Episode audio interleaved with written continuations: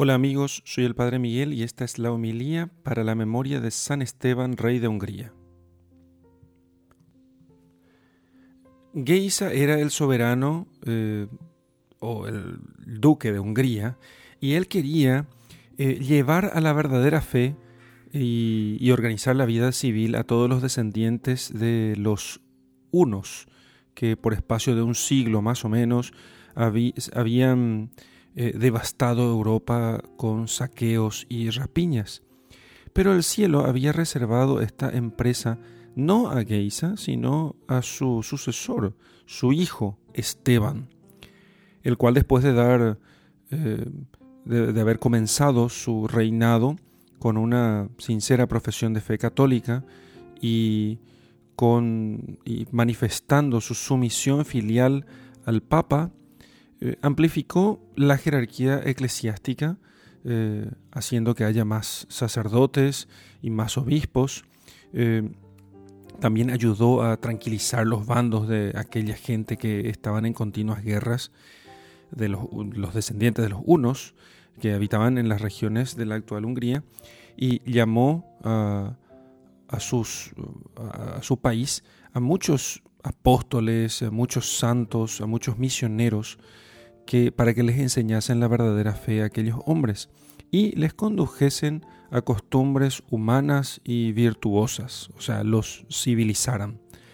Recibió entonces Esteban la corona real de manos del Papa Silvestre y le dio un privilegio. El privilegio es que cuando entrara el, el, rey a su, a su sala real o cuando se presentase delante de su pueblo, pudiese ser precedido por una cruz procesional, así como los obispos, como si fuese él el apóstol de todas aquellas personas, con este privilegio, porque él tenía no solamente un gran deseo, sino gran determinación de ser los cristianos. Y el santo, por su gran devoción a la Santa Sede, se hizo entonces así como eh, eh, tributario de la Santa Sede, como subordinado a la Santa Sede, y así puso al Papa a, la cabeza de su pueblo. Para gobernar más eh, acertadamente su reino, buscaba el parecer de los más prudentes señores, de los, de los obispos, de los sacerdotes doctos, así que, y por este consejo, tomó por esposa a una mujer llamada Gisela, hermana del emperador Enrique, y siguió con ella el camino de la virtud que había comenzado a llevar una vida muy santa. Ayudó a edificar muchas iglesias y monasterios, y entre las iglesias de, Alba, que hermoseó con gran, con, gran esplendor, porque la iglesia de Alba estaba en la cabeza de su reino, y porque era hijo devoto de la Santísima Virgen, le dedicó a Nuestra Señora esta, esta iglesia. También Afuera de su reino levantó monasterios, colegios, hospitales para los húngaros, y así también en Roma, como en Jerusalén, en Constantinopla, había eh, lugares para eh, la recepción, para recibir y socorrer a los húngaros que vivieran, que estuvieran fuera de su, de su tierra. Socorría mucho a los pobres, con muchas limosnas y con gran fe, con tan gran fe, como si viera en ellos al mismo Jesucristo.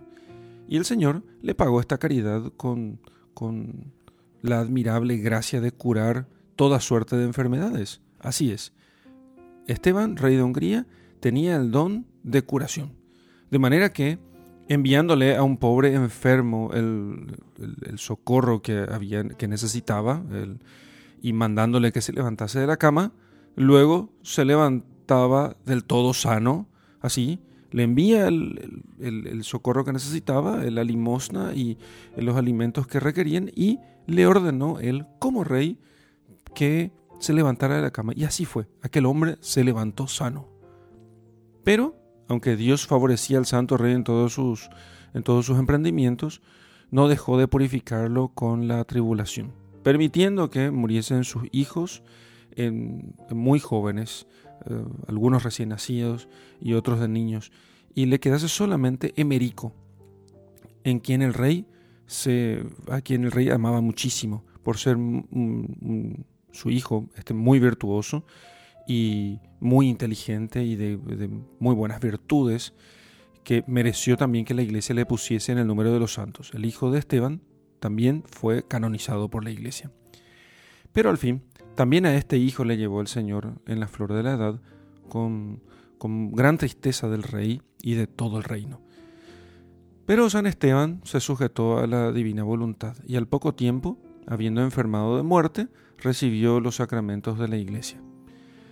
Dio libertad a muchos presos, mandó repartir a los pobres grandes limosnas y a los 60 años de edad,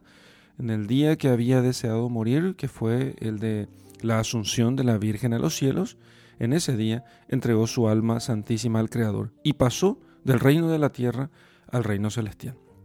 Así que admiremos en este santo, eh, en este santo rey, la devoción con que siempre reverenció y obedeció al, vicario de Jesucristo en la tierra, al Papa, a quien reconocía por verdadero representante de la, de la majestad de Dios en el mundo, del dominio y del gobierno de Dios en el mundo. E imitemos nosotros este, sus santos ejemplos, respetando con, con, con sumisión cristiana la autoridad del Papa, así cuando nos enseña las cosas de la fe como supremo doctor, como cuando nos manda también como pastor, entendiendo que si nos dejamos guiar del Papa, seremos ovejas de del rebaño del Señor, el cual en el día del juicio nos pondrá a su derecha y nos dará la posesión del reino de la gloria. También imitemos eh, de San Esteban el que él haya puesto siempre a Dios en primer lugar, aunque él mismo haya sido el primero de todos por ser el rey, pero antes que Dios no estaba nadie. Por eso suplicamos a Dios Todopoderoso que conceda benignamente a la Iglesia tener por defensor glorioso en el cielo al bienaventurado Esteban, que fue propagador de la Iglesia, de la verdadera fe, reinando en la tierra. En el nombre del Padre y del Hijo y del Espíritu Santo. Amén.